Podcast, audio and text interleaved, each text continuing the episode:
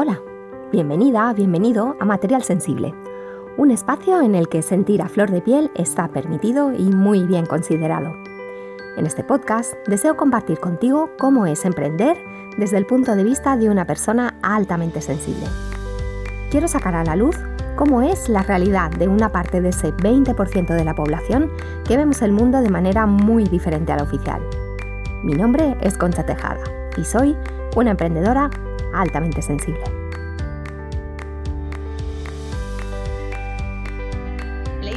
Cuando habla del lado positivo de la alta sensibilidad y su sombra, y estoy citando el libro de Personas altamente sensibles de Karina Segers, lo describe así.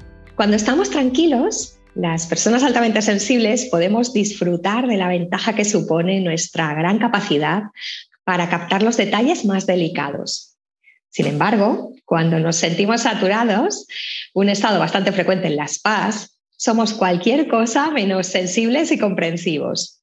Muy al contrario, nos sentimos desbordados y agotados y necesitamos estar a solas. Bienvenido a un episodio más de Material Sensible, un podcast donde sentir a flor de piel está muy bien considerado y donde hablamos de emprendimiento y alta sensibilidad y sobre cómo es posible combinar ambas cosas de manera sostenible, saludable y muy importante, a largo plazo, para que tú lleves el estilo de vida que tú deseas y que le saques todo el jugo como persona altamente sensible, que esto lo solemos hacer muy bien y sabemos mucho de esto. Hoy tengo de nuevo conmigo a mi querida Rosa, Rosa Marmas, dentro del ciclo mensual de cuatro capítulos que ella ha bautizado y que a mí me encanta, Paz para principiantes. Rosa es terapeuta especializada en personas altamente sensibles y mucho más. Si quieres saber un poco más de quién es Rosa y de qué es Rosa, eh, te invito a que escuches el capítulo anterior, nuestro primer capítulo de este ciclo, Paz para principiantes. En este ciclo repasamos con Rosa los cuatro pilares de la alta sensibilidad para conocerlos un poco más, para comprendernos mejor y para saber cómo gestionarlos. Hola Rosa, bienvenida. ¿Cómo estás? Hola Concha, buenos días. Eh, bien, muy bien. ¿Y tú? Bien, muy bien. Encantada de estar aquí otra vez contigo porque me parece súper interesante ir repasando de nuevo estos eh, cuatro pilares ¿no? que toda paz eh, debería conocer ¿no? y, y, debería abrazar también. ¿no? Em, en el capítulo pasado hablamos sobre la profundidad de procesamiento ¿no? y hoy veremos el segundo pilar que es la sobreestimulación. Y en el capítulo pasado dijiste algo eh, que me llamó mucho la atención, que es que cuando existe una mala gestión de los otros tres pilares, ¿no? Es cuando aparece esa sobreestimulación. ¿Y qué es esa sobreestimulación? ¿En qué consiste, Rosa? Bien, como tú recuerdas del otro capítulo, no siempre es la suma de los tres, pero sí que ayuda, ¿no? Ya sea uno, ya sean dos, ya sean los tres, ¿no? Em, ¿En qué consiste? Pues bueno, mira, mm, te lo haré fácil. Con los cuatro pilares hicimos el procesamiento profundo y reflexivo y vamos a partir de este. Solo con toda la información que manejamos a nivel mental, con todos los inputs que vamos recibiendo, tanto a nivel visual, a nivel sonoro, a nivel olfativo, a nivel gustativo, a nivel de piel, ¿no? a nivel de tacto más kinesiológico, solo con ese procesamiento que abraza y abarca todos estos otros sentidos y a veces alguno más, ahí ya podemos estar entrando en un proceso de sobreestimulación. Ahora bien, esto sería mal, llevado, mal gestionado o quizá también mm, yo le diría eh, poco entendido o, entendido con un enfoque que más bien resta. Es decir, Em, hacemos una mirada de con todo lo que me está pasando encima, me estoy aquí sobreestimulando. Si fuéramos capaces, si fuésemos capaces de darnos cuenta de que estamos llegando a la sobreestimulación y gestionáramos bien el tema, ahí pararíamos, ¿no? Ahí se dice que una buena gestión de lo que es la sobreestimulación es que nos anticipemos a ella. Esto es muy importante, ¿no? Porque después de todos los inputs que vamos recibiendo, de todos esos ah, elementos externos e internos, porque es nuestra mente con el exterior, aunque estemos en casa, pum, pum, pum, pum, recuerdos, no sé qué. Si nos damos cuenta, y el darse cuenta es muy importante para todo el mundo, pero aquí hablamos de las personas con alta sensibilidad y lo es más, porque cuando te das cuenta que estás entrando en ese procesamiento profundo, cuando te enganchas, entre comillas, con, con esa gran empatía que tenemos y esa gran emocionalidad, y cuando captamos, que esto ya lo haremos en los otros capítulos, ¿no? esos matices y esas sutilezas, pues la suma de todos estos cuatro pilares, de estos tres pilares que nos llevan a la sobreestimulación, pues es lo que nos hace desbordar, y es lo que decimos, cuando estamos sobreestimuladas, uh, lo que hacemos o lo que parecemos es de todo menos personas con alta sensibilidad, porque ahí, ahí somos un volcán, ¿no? Ya no podemos más. Uh -huh. se, se, diría que simplemente por estar en el mundo parece que las paz nos sobreestimulamos, ¿no? con el rodaje. Sí, sí. Con la claro, fricción del mundo. Sí, son muchas, muchas cosas, aunque por ejemplo, aunque nos mantengamos al margen de, las pantallas, de las noticias, de, los periódicos, etcétera, etcétera, eh, por ejemplo, mm, cuando, cuando sales a la calle o cuando vas andando por la naturaleza o por, por la orilla del mar, y hablo por mí, ¿no? Todos son estímulos, que si el sol, que si el ruidito del mar o de las hojas de la naturaleza, todo esto es muy agradable. Si tú resuenas y vas andando con todos estos sonidos incorporados y ya está. Pero no siempre es así, ¿no? A veces salimos a la naturaleza para bajar esa sobreestimulación y tenemos a nuestra mente que está ahí otra vez dándole como el tambor de la lavadora, ¿no? Soñando, pensando, te viene un recuerdo, te viene otro. Claro, al final sí que estás en la naturaleza, pero Mm, es como si no lo estuvieras, entiéndeme. No estás presente en absoluto. Exacto. Hay una huida, eh, una huida que se, que se vuelve patrón cuando no sabes qué es la alta mm. sensibilidad. Bueno, pues sí, piensas yo mm, muy bien no estoy, porque mi mente es que, vamos, es que ni durmiendo para, ¿no? Cuando sabes, cuando te, te enteras de que eres una persona con alta sensibilidad y lees, te informas mm, en fuentes oficiales como siempre, y es tan simple como estos cuatro pilares, digo tan simple entre comillas, porque cuando lo descubres son cuatro, yo, yo hago esa broma, ¿no? Son cuatro pilares, pero no sostenidos, sino encima tuyo, ¿no? Es como... como cuatro jinetes uno encima de otro con los caballos y todo. Exacto. Lo importante aquí es, es posicionarte aceptar que eres una persona con alta sensibilidad, entenderla, integrarla y hacer de estos cuatro pilares tus cuatro fortalezas. Son esos cuatro pilares que sostienen a la persona, a las personas con alta sensibilidad, porque si tú los gestionas de una manera consciente, es decir, viviendo en el aquí y en el ahora, haciendo el ejercicio de la autoobservación, es muy importante que no nos desconectemos de nosotras mismas o mismos, por el sentido de que si, si, si vivimos presentes en nosotras, ahí podemos nosotras incidir en cómo, observar cómo nosotros funcionamos cuando se acerca la sobreestimulación o cuando ya estamos en ella, ¿no? Porque solo esto nosotras lo podemos uh, cambiar, lo podemos eh, sanar o quizá la palabra sería modificar, cambiar, mm, gestionarlo diferente, ¿no? Darte cuenta. ¿Y cómo, claro. ¿cómo podemos hacer? Es, o sea, ¿cómo, ¿cómo, se manifiesta? ¿Cómo podemos reconocer que se está manifestando esa sobreestimulación? ¿Cuáles son eh, los síntomas? ¿Cómo te llegan los eh, clientes que, que, tú dices, wow, es que está sobreestimulado? ¿no? Es que... Uh -huh. Mm, bien, a mí los clientes o las clientas que me llegan básicamente es muchos frentes abiertos, uno el personal, que a veces mm, acostumbra a ser el último. ¿eh? Eh, más o menos el orden es entorno, ya sea pareja, familia, uh -huh. laboral, amistades, mmm, hobbies o aficiones y luego hay veces que me nombran ellos como, como incluyendo wow, Se dejan a los últimos y hay veces que no. Entonces, claro, aquí es, date cuenta de que cuando, ¿cómo sabemos que nos estamos o estamos sobreestimuladas?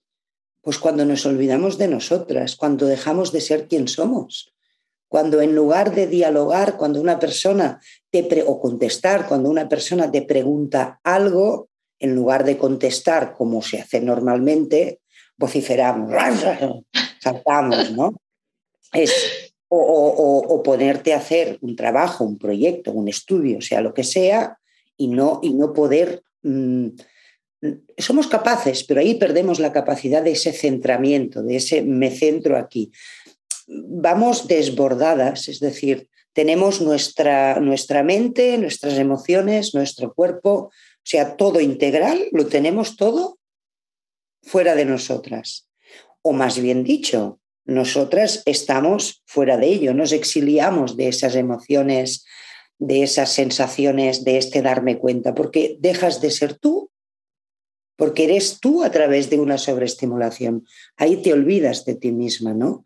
Yo siempre nombro que las personas nos podemos habitar con H o evitar sin H, ¿no? Y en la sobreestimulación es cuando entra la evitación hacia ti misma, porque te has perdido de ti, de tu esencia, de tu centramiento. No sé si te he respondido. Sí, sí, sí. Además me, resuena, me resuena un montón lo que dices, ¿no? Es curioso, o sea, es, es dejar de ser tú misma, eh, dejarte ahí en un lado, ¿no? Y, ser otra cosa que, no tiene nada que ver contigo, eh, un poco que responde a los estímulos ¿no? de, los demás. me recuerda, me recuerda cuando era pequeña, eh, teníamos una profesora que a veces nos decía cosas muy chocantes, ¿no? Y mm, eh, recuerdo que a veces entraba pues alguien ¿no? en la clase, eh, pues yo qué sé, un, aviso para la profesora tal, ¿no?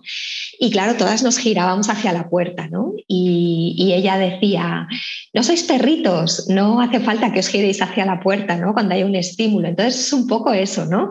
De, de estar girada todo el tiempo hacia la puerta y no seguir en tu ser y en tu centro, ¿no? Wow, qué interesante, interesante. Pues eh, Leyendo libros sobre alta sensibilidad, parece que, es el único pilar que a lo mejor no tenga parte buena ¿no? o parte de luz, pero yo creo que nos indica que tenemos que hacer cambios en nuestra vida. ¿no? A mí particularmente es el pilar que más me costó atender Puede ser que fuese por eso precisamente, porque estaba muy fuera de mí, porque estaba atendiendo ¿no? todo el tiempo y, mirando hacia afuera. Y cuando pones un negocio tienes tantísimos palos, lo que tú dices, ¿no? que además se unen pues, a lo que ya tienes en tu vida, en tu familia, en tu entorno, etc.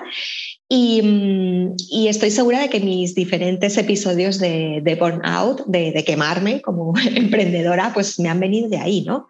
Em, y siempre pienso, no, puedo aguantar más, puedo aguantar más, puedo aguantar más, negándome a mí misma, ¿no? Eh, y sin entender que, bueno, que yo tengo pues otros, otra serie de, límites y otra serie de mecanismos, ¿no? Que me van a ayudar pues a, a gestionarme mejor, ¿no? Enseguida seguimos con la conversación. Pero antes me gustaría preguntarte, ¿Te sientes más sola que la una emprendiendo desde tu casa? ¿Pasas días enteros sin hablar con nadie? Muchas de vosotras, queridas pas emprendedoras, me habéis dicho que os sentís solas, que os cuesta encontrar gente allá afuera en quien apoyaros, con quien compartir estas emociones, estas batallas, estas situaciones para las que nadie nos prepara en el colegio o en la universidad. A veces nuestras familias o amigos no comprenden este modo de vida diferente y muchas veces inestable. Sé que las paz florecemos en tierra amable, Emprendemos a otro ritmo y tenemos otros retos diferentes a los de otros emprendedores no paz. Por eso he creado la Bermutería Club, un espacio sensible y seguro para crear redes de apoyo. Únete y celebremos juntas una forma diferente de emprender y de estar en la vida. Suscríbete ahora desde mi plataforma en Patreon, tienes el link en las notas del programa y empieza a crear sinergias con otras paz bonitas y a compartir toda tu esencia sensible. Únete a la Bermutería Club, un delicioso lugar donde sentirnos arropadas por otras paz multiapasionadas que creen en el poder del grupo para caminar. Hay ¿hay una sobreestimulación que sea crónica? Es decir, que de no hacerle caso, de estar todo el tiempo ignorándote, ¿se puede volver crónica? ¿Este pilar se puede volver como algo crónico? Sí, de hecho, si no se atiende, se vuelve crónico. ¿Y, cuáles son las consecuencias de, Bueno, las consecuencias, quizá las más conocidas y las más populares, llamémoslo así, son los ataques de ansiedad, los ataques de pánico, em, incluso, incluso a veces llegar a la depresión, ¿no? Porque hay tal desbordamiento que, que te ves o te sientes. Yo, yo aquí más, más bien diría ni te ves ni te sientes, ¿no? Y, debido a esto no hay una capacidad reconocida para, para, que tú puedas, que ya la tienes la capacidad de gestionarlo, ¿no? O sea, yo diría que son el ataque de ansiedad, ataques de pánico y, rozar la depresión, entre otras, ¿no? Luego puede haber, pues, derivar en otros temas que no tienen nada que ver con la alta sensibilidad, ¿eh? pero sí que, que pueden acercarse a, a un trastorno más concreto, que repito, la alta sensibilidad es un, es un rasgo, nunca es un trastorno. Pero bueno, a base de años y años y años y años de no gestionar y no mirar, pues ahí puede haber una cronificación que puede derivar en un trastorno. De todas maneras, lo que aquí es importante es los límites, como has nombrado tú también, ¿no? Es decir, una paz emprendedora, que es lo que decías, ¿no? Aparte de toda la vida que tenemos ya que ya la tenemos, cuando emprendes hay todo ese nuevo campo que tú vas ahí, que está genial, porque es todo muy creativo, ahí puedes volcar todas tus ideas, toda tu creatividad, pero ahí es muy importante, que lo que me decías que te pasó, el, burnout, ¿no? Es ah, también anticiparte a ese tema, a la sobresaturación, a través de ponerte límites. A los otros, no a ti, a ti. Cuando tú ves, mira, es mucho más efectivo a lo largo del día trabajar una hora bien centrada y bien tranquila que no pretender hacerlo durante, ya no digo siete, vamos a poner dos, tres horas, porque te lo, te lo, o sea, te lo, te lo, te lo, te lo obligas, te obligas a hacerlo, te lo... te lo impones tú misma, te lo impones, sí. Y, ahí en ese imponerte, ahí empieza el camino hacia esa sobresaturación, porque todo lo que se impone, mira, el tengo que, debo que, esos son cargas. Mm. Ahí el pilar de la sobreestimulación, en lugar de estar así, empieza la caída. ¿Vale? Decido, decido que voy a trabajar, decido que voy a estar haciendo mi proyecto durante X tiempo, 20 minutos, 20 minutos. A la que notas que la cosa ya no va bien, para. Mm. ¿Por qué? Porque te anticipas a esa sobreestimulación. Muy importante, muy importante el hecho de que cómo te sientes tú cuando te impones todas esas tareas, todos esos tengo que, debo que.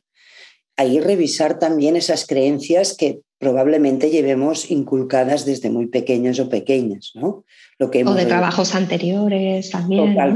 Totalmente, Son esas herencias eh, que se vuelven en creencias y esas creencias se vuelven en patrones de conducta que se automatizan y ahí hace que entres en ese bucle que te pierdes de ti, porque estás obedeciendo a unas leyes que no son tuyas, son externas y tampoco están revisadas. Pues el primer paso es muy, muy, muy importante, pararte, darte cuenta de cómo estás, abrazar cómo estás y a partir de ahí gestionarlo diferente.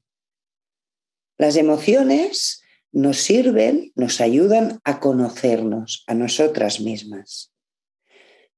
Culturalmente, la costumbre que hay es que nos relacionamos a través de las emociones yo estoy enfadada por algo que me ha pasado con alguien y voy y te contesto en el tono de enfadada a ti que, acabas de llegar. Es como, hola, ¿qué está pasando aquí?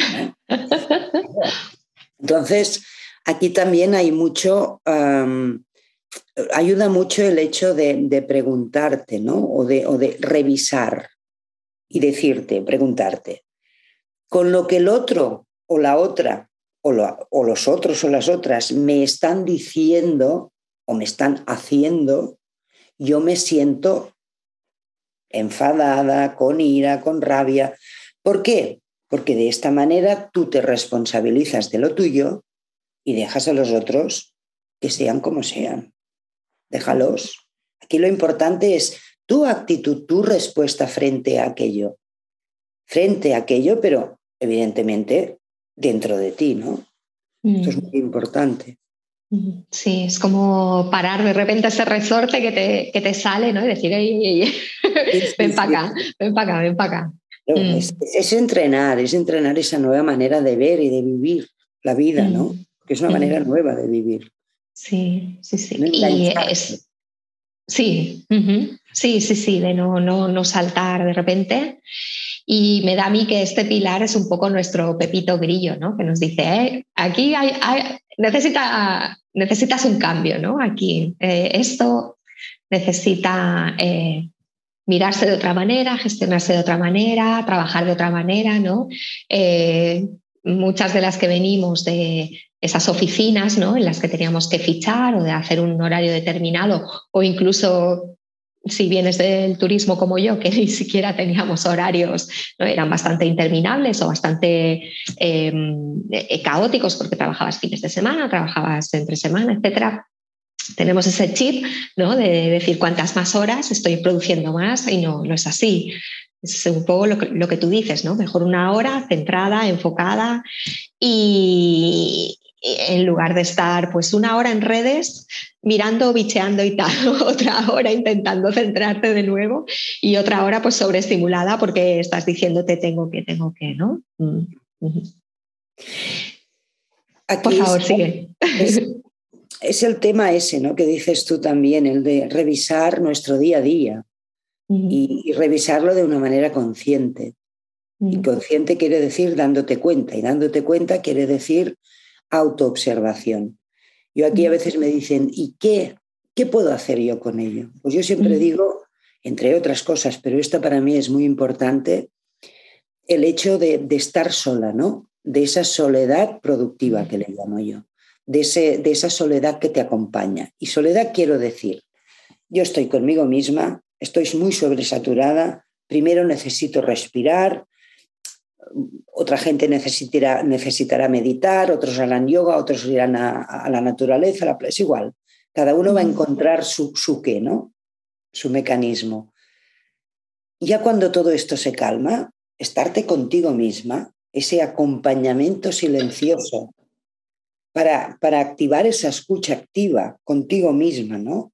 Porque tenemos mucha tendencia, como tú ahora decías, ¿no? Que si redes sociales, que si noticias, que sí, pantallas, que sí, en fin, mm, a lo largo del día son muchos inputs, ¿no?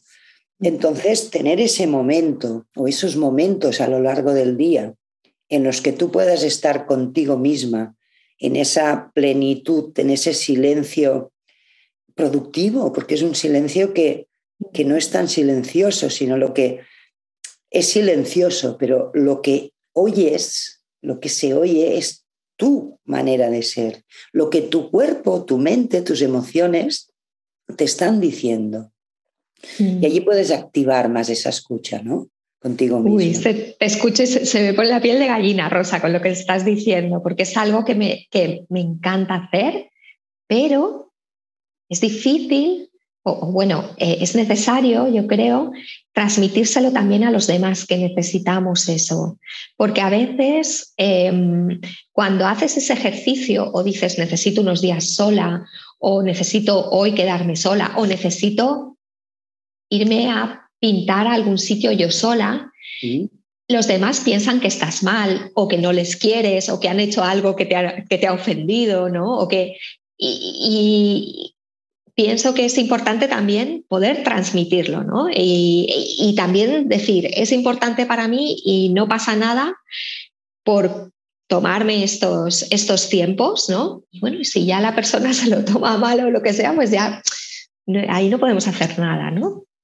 No, y, y lo importante es eso que dices, es decir, anteponerte, anteponer a los demás, anteponerte tú, ¿no? Es decir, yo, por ejemplo, soy una persona que me gusta muchísimo estar sola, muchísimo. Lo he descubierto desde que sé que soy padre, porque antes forzaba, forzaba.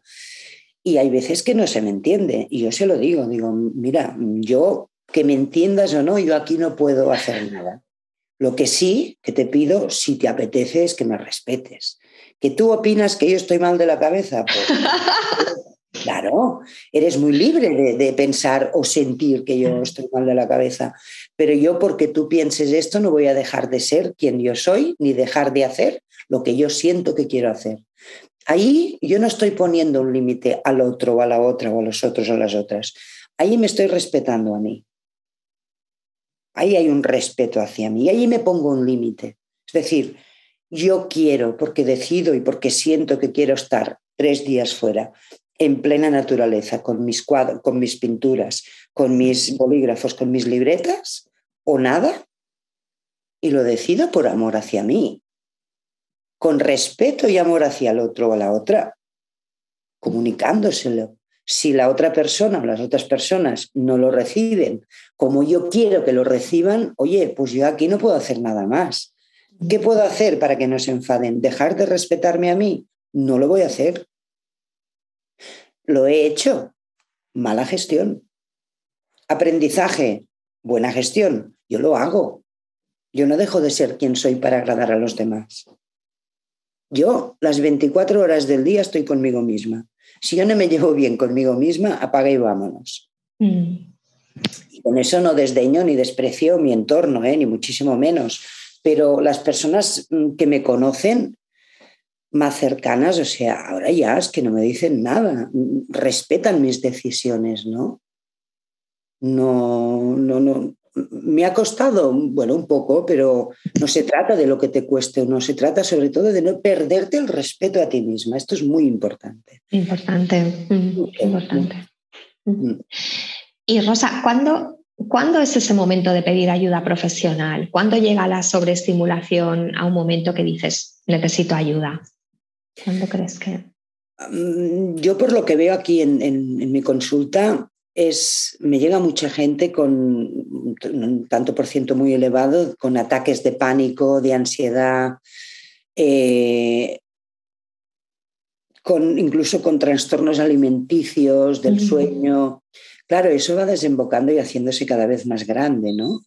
Y me llegan aquí pidiéndome un diagnóstico. Yo no soy psicóloga, yo diagnóstico no puedo diagnosticar, ni lo hago. Pero es más, una alta sensibilidad no se diagnostica, o sea, la somos, es que no, no, no, no hay más, ¿no?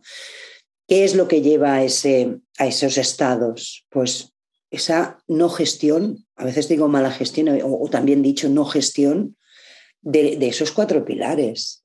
Cuando tú pones luz a esos cuatro pilares, cuando tú das recursos, das herramientas para que la, o las personas puedan autoaplicárselos, oye, ahí empieza a disminuir la ansiedad, el pánico, eh, los trastornos. A ver, la alimentación también es muy importante.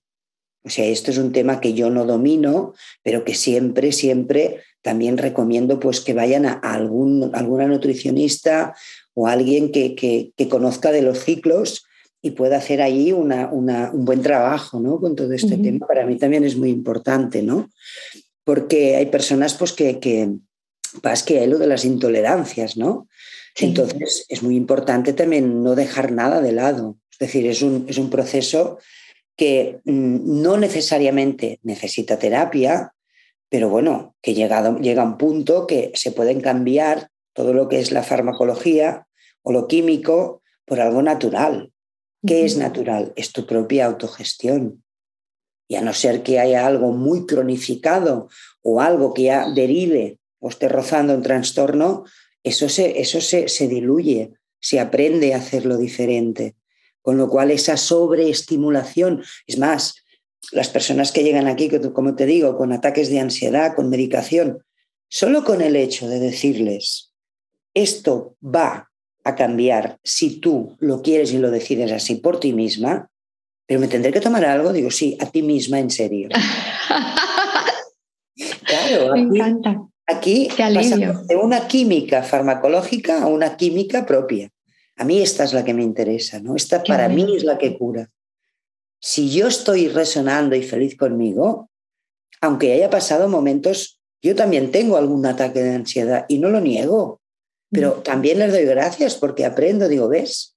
Ahí me he pasado de vueltas. Y hace cuatro días que tengo, ¿ves? Tengo que. ¿Has visto cómo ha salido?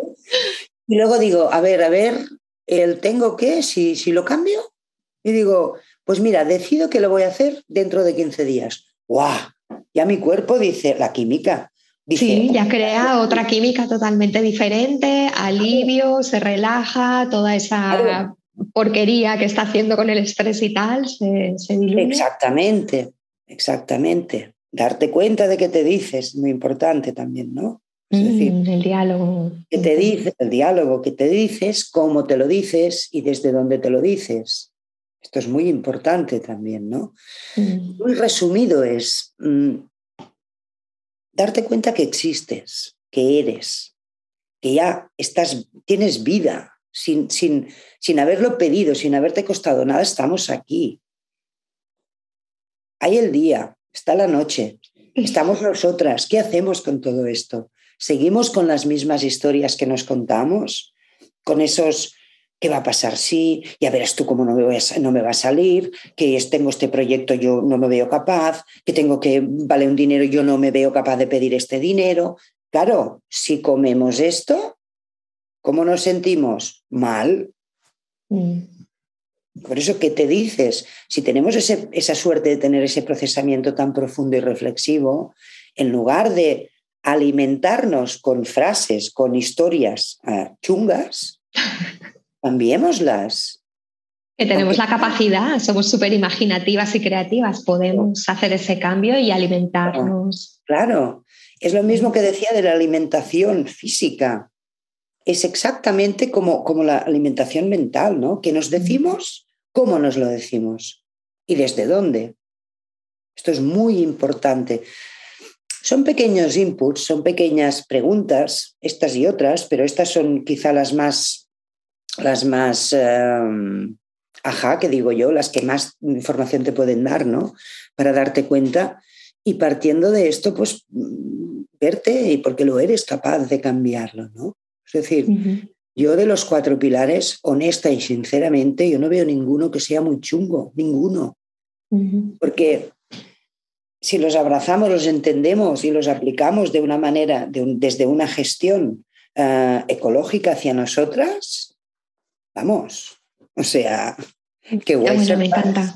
Sí, sí, qué guay ser paz. Deberíamos hacer camisetas, ¿verdad? Qué guay ser paz, sí. Totalmente, ay, qué, bien Rosa, porque a mí mira que la sobreestimulación era el pilar como que, ah, ¿sabes? Y preparando este capítulo y tal decía, bueno, si es que en realidad es el que nos avisa, ¿no? De que hay que crear cambios. Y ahora escuchándote es como que, ya, ya me cae mejor. Oye, a más, a más. Perdón, perdón. perdón, sigue, por favor. Digo, a más a más, muy corto. A más a más, por ejemplo, por ejemplo, me encontré el otro día con una clienta ira. O sea, ella cuando se, sobreestimula le sale ira. Y, se pone, vamos, que todo su entorno se va pitando. O sea, ahí no queda ni, Dios, ¿no? Y digo, vamos a hacerlo diferente. Aprovechas esa ira y en lugar de mm, sacarlo y, vociferar a los demás, ¿cómo se te ocurre a tu favor? No hay favor. Bueno, estaba muy... Y digo, y sí, y sí, tú pruébalo. Yo siempre digo, de lo que yo os digo no me creéis nada Nada cero. En todo caso, experimentarlo, pasarlo por la piel, por la vena. Digo, ¿y si aprovechas esa, esa ira en motivación y ahí sacas todo ese Y me dijo, literal, hostia, esto me gusta. Y, luego me, los tenía, los, bueno, los tenía, me atrevo a decir, los tenía, esos ataques de ira con bastante frecuencia. ¿no? Y me llamó al cabo de, creo que fueron tres días más o menos, ¿eh? y me dijo, mira, tengo un álbum, ella pinta también, tengo un álbum así de gordo que está todo pintado. Digo, ¿y cómo estás? Dice, mucho mejor. Dice, pero mi entorno, ya, dice, ya no, ya, no, ya no huyen, ya me dicen, coge el cuaderno, coge el cuaderno. es decir, cuando todo lo que podemos sacar de bueno, sea cual sea la emoción, si la podemos transformar a nuestro favor, ¡hala! Que bueno, la podemos canalizar ahí y sacar obras de arte estupendas o escritura, correr, lo que sea. Cada uno va a encontrar su, su, escape, ¿no? Su cómo aplicar esa ira en motivación en un, en un, en un terreno, en un campo, ¿no? ¿Y te ha pasado, Rosa, que, te ha llegado alguna, eh, alguna clienta, algún cliente eh, que a lo mejor pensaba que tenía algún trauma ¿no? por las respuestas estas que tenía, ¿no? de bloquearse o de esconderse o, de, o esa ira, y resulta que simplemente era paz y era sobreestimulación? ¿Te ha pasado también? Sí. Se pueden confundir ¿no? las reacciones. Sí, sí.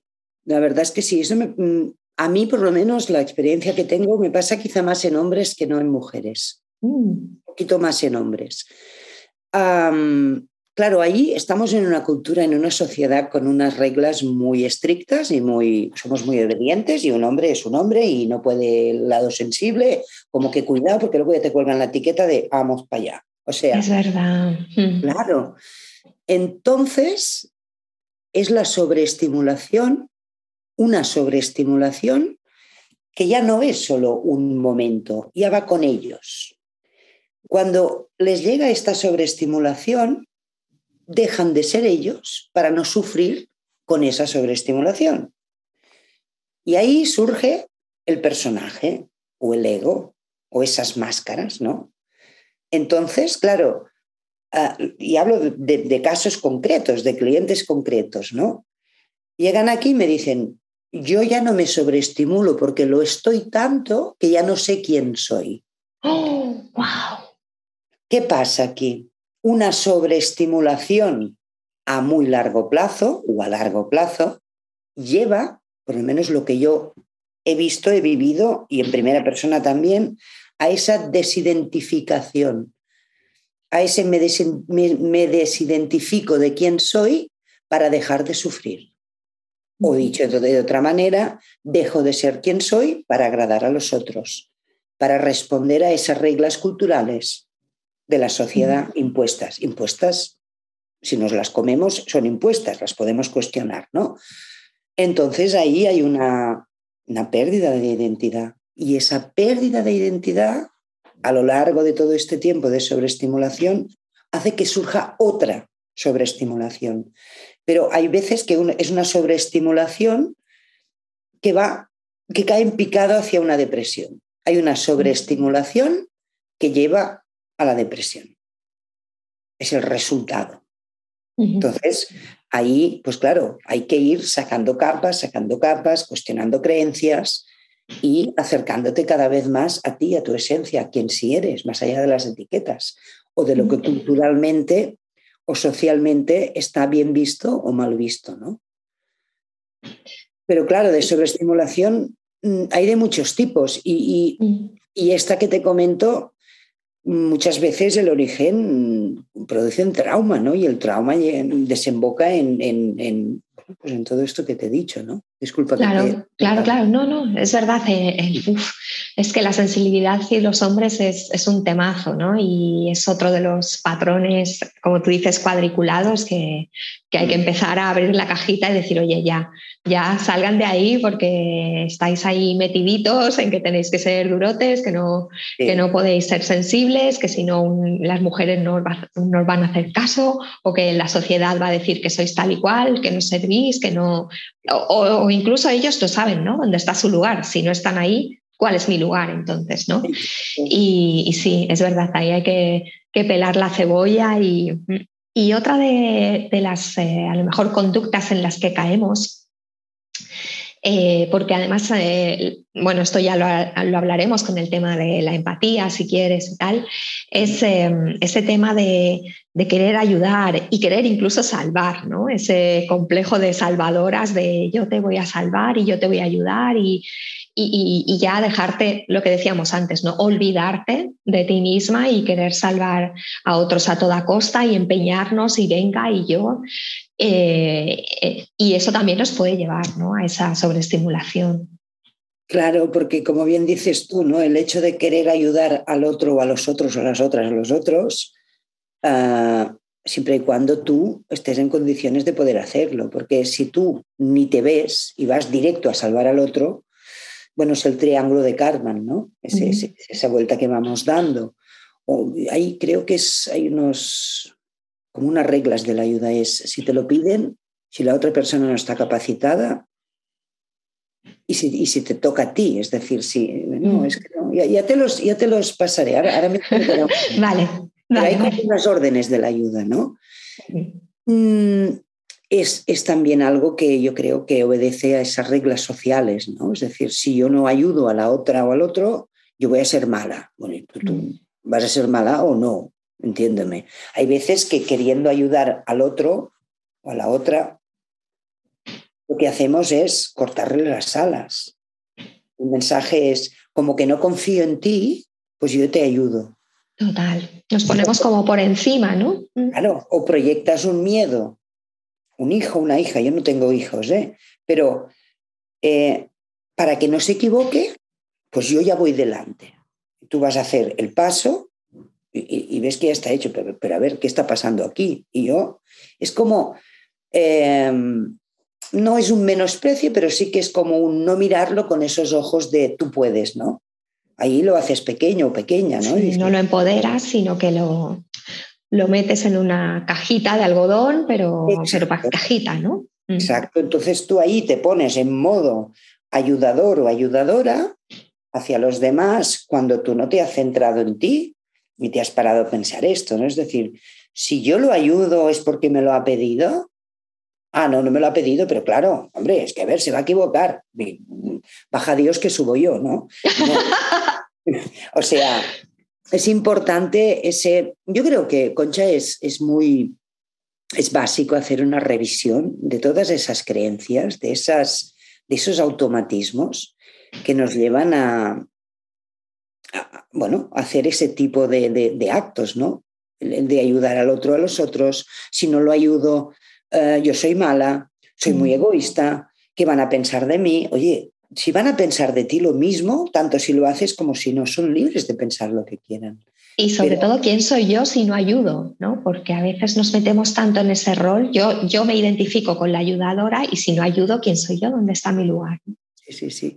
O incluso, si no ayudo, ¿quién soy? Ahí ya te pierdes de ti.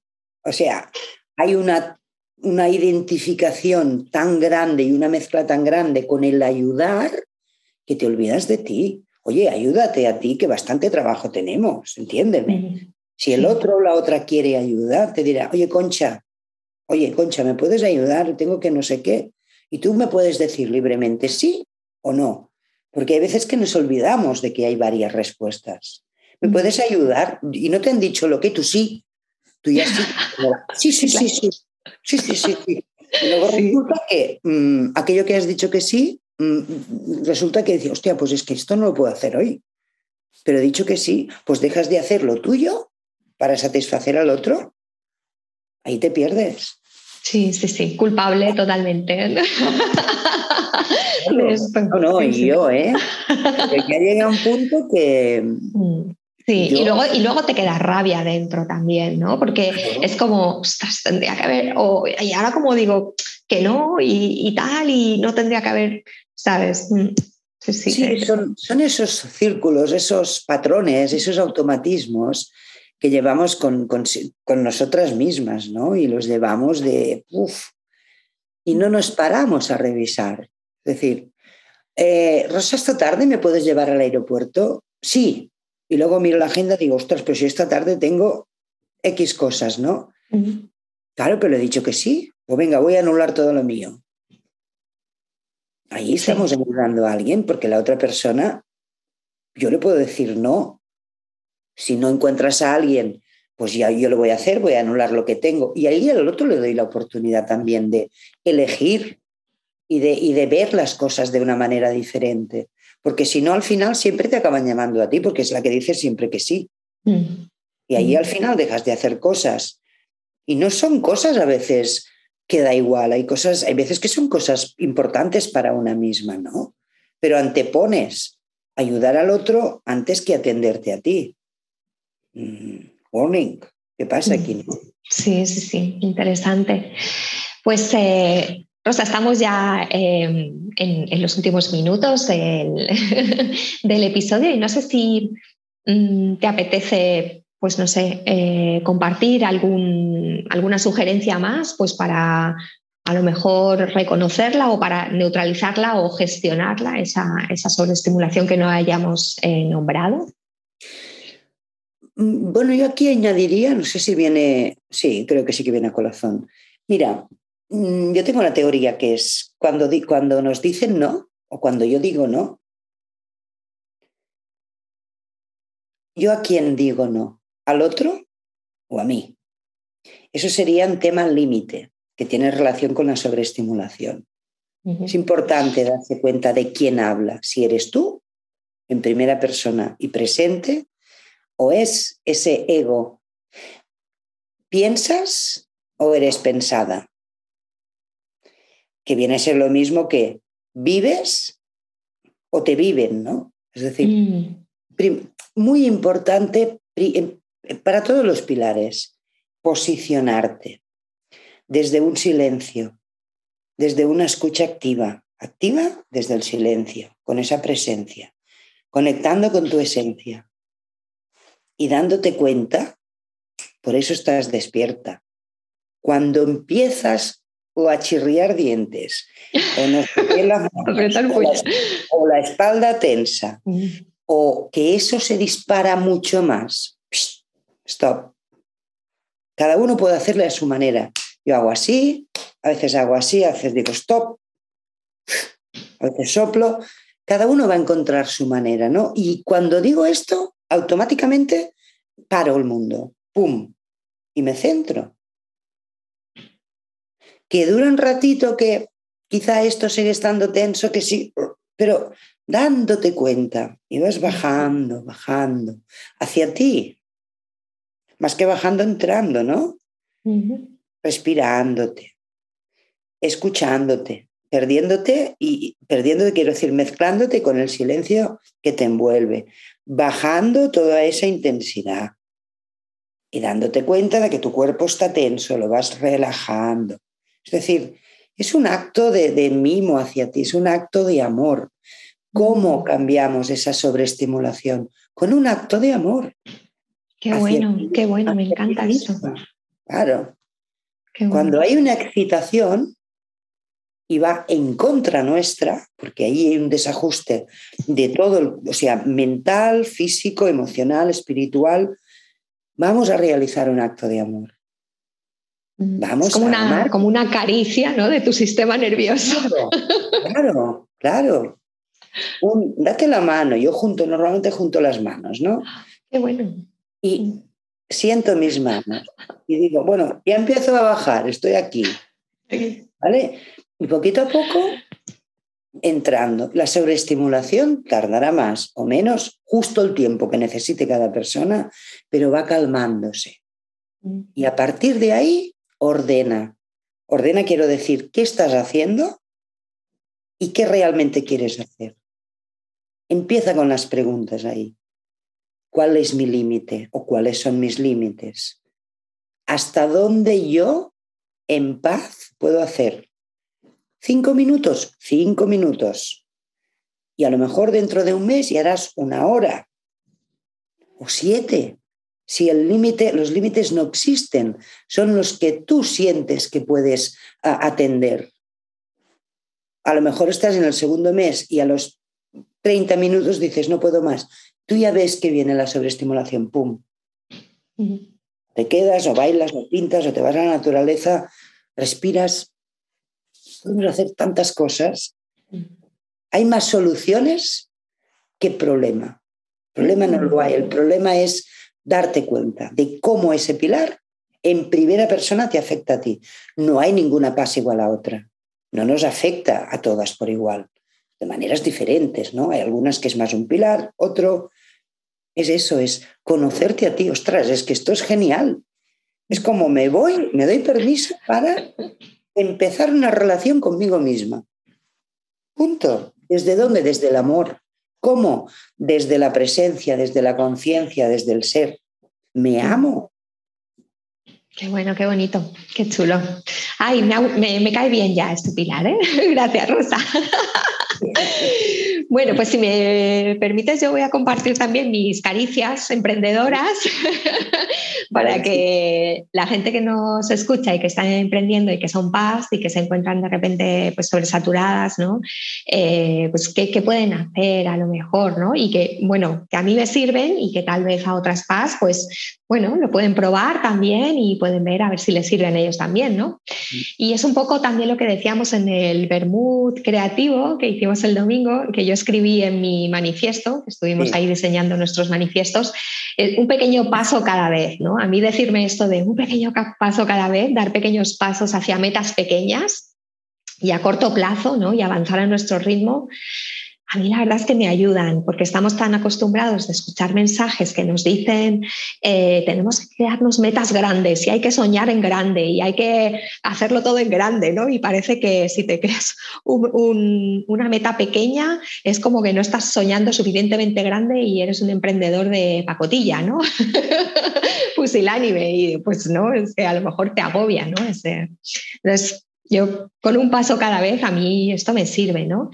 Luego lo que siempre digo de crear tu, pequeño servicio o, tu producto, lanzar y luego ya mejorar, ¿no? No quedarte ahí en ese círculo de los easy que comentabas tú, easy, lo hago un poco mejor, easy además le pongo esto, easy un poco de música, easy además tal, ¿no? Entonces, bueno, desprenderte un poco del resultado, mm, dejarlo en la vida, ¿no? Como un pato, como un niño, como un lanzarlo a volar, como un hijo, quiero decir, ¿no? Lanzarlo, confiar y, luego ya perfeccionarlo, ¿no? Luego también tener una meta grande por año, ¿no? En lugar de crearnos todas esas metas imposibles, que, que también está bien, ¿no? Pensar, voy hacia allí, pero una grande por año y que la consigues genial, a por la siguiente, pero a veces pasa el año y nos quedamos en todas esas metas que no hemos podido, a lo mejor por tiempo, por energía, por circunstancias, por, enfermedades, por lo que sea, ¿no? No hemos conseguido, igual nos frustramos y nos quedamos como más deshinchados en lugar de decir, bueno, pues voy hacia esta meta, que la consigo, pues genial, ¿no? A por la siguiente.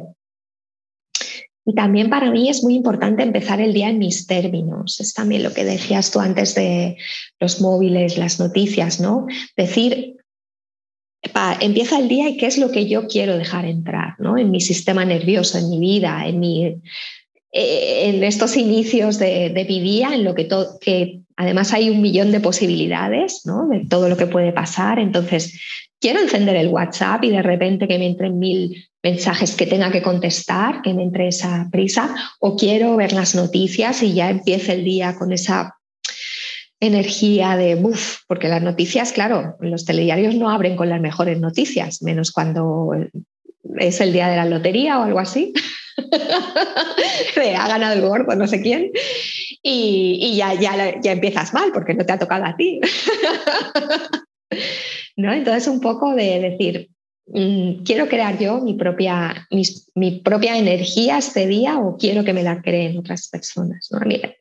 la verdad es que me sirve decir, bueno, hasta mediodía no miro los emails o las noticias o el WhatsApp o Instagram, ¿no? Luego aceptar tus límites también, ¿no? Si yo pienso en los PAS, en que tenemos nuestra banda de, de hacer es muy ancha, pero muy cortita. O bueno, o más cortita que la de los demás, ¿no? Es decir, tenemos una gran profundidad, nos caben muchas cosas, sentimos muchísimo, todo con mucha intensidad, pero nuestra mecha pues es más cortita, ¿no? Y, pues simplemente, pues es lo que, ¿no? A veces dicen que, las estrellas, pues tipo Bowie, tipo eh, Prince, tipo eh, eh, George Michael, ¿no? Pues que, que, han brillado tanto, pues que su mecha tenía que acabar, ¿no? de esta manera, pues es un poco así, si tú tienes una, mecha tan intensa, pues es normal que, tengas que poner antes pues ese fin, fin de mi jornada, fin de mi eh, ahora mismo, ¿no? Bueno, eh, esto también tener un pequeño guion para tus vídeos, para no sobreestimularte demasiado, ¿no? Y tener esa, oye, yo lo, estoy leyendo ahora mismo, ¿no? Tengo aquí mis pequeñas notas y tal, pues para que no bloquearme y decir, bueno, pues nada, no pasa nada, leo aquí mis puntos y tal y, lo voy compartiendo, ¿no? Y luego también em, entender que no podemos arreglar a las personas, ¿no? que podemos darles herramientas, eh, enfoque tal vez, em, nuestro hacer como ejemplo, ¿no? no nuestro decir, sino nuestro hacer, pero son ellas las que tienen, si quieren, si quieren y si están en el momento, que, cambiar patrones. ¿no? pienso. Y luego he oído algo que me, parece, que me ha parecido como muy subversivo y revolucionario en un podcast de, de, una terapeuta que me gusta mucho, que dice, no trabajar más que tu cliente.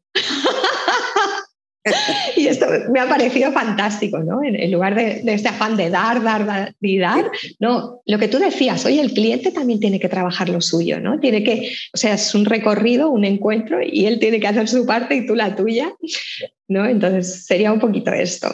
Sí. ¿No? Pues nada, con esto, si quieres, Rosa, eh, acabamos un poquito este segundo pilar, este segundo capítulo de Paz para principiantes.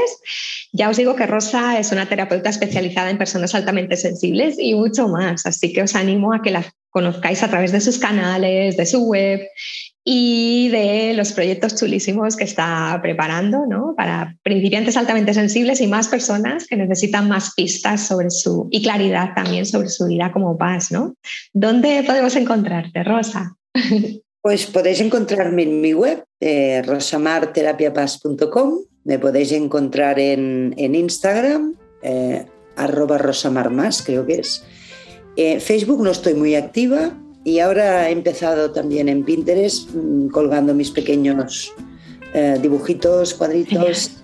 Ahí estoy también. Pero bueno, este es un proyecto que más adelante va a salir, pero bueno, estoy ahí de momento visibilizándome también. Qué guay, qué guay, qué bien. Pues eh, nada, muchas gracias a todos. Os invitamos a que nos acompañéis en el siguiente episodio del ciclo mensual para, de Paz para principiantes, en el que, Rosa, hablaremos del tercer pilar, ¿no? de la alta sensibilidad, la, empatía y la alta emocionalidad. ¿no? ¿Te veo ahí? Sí. Ahí Genial, pues gracias. a todos. Muchas gracias. Igual, Rosa, y gracias a todos por acompañarnos siempre y por dedicarnos vuestra atención, que yo creo que es lo más valioso que tenemos ahora mismo. Chao.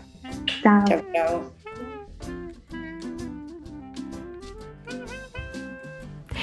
Muchas gracias por escucharnos.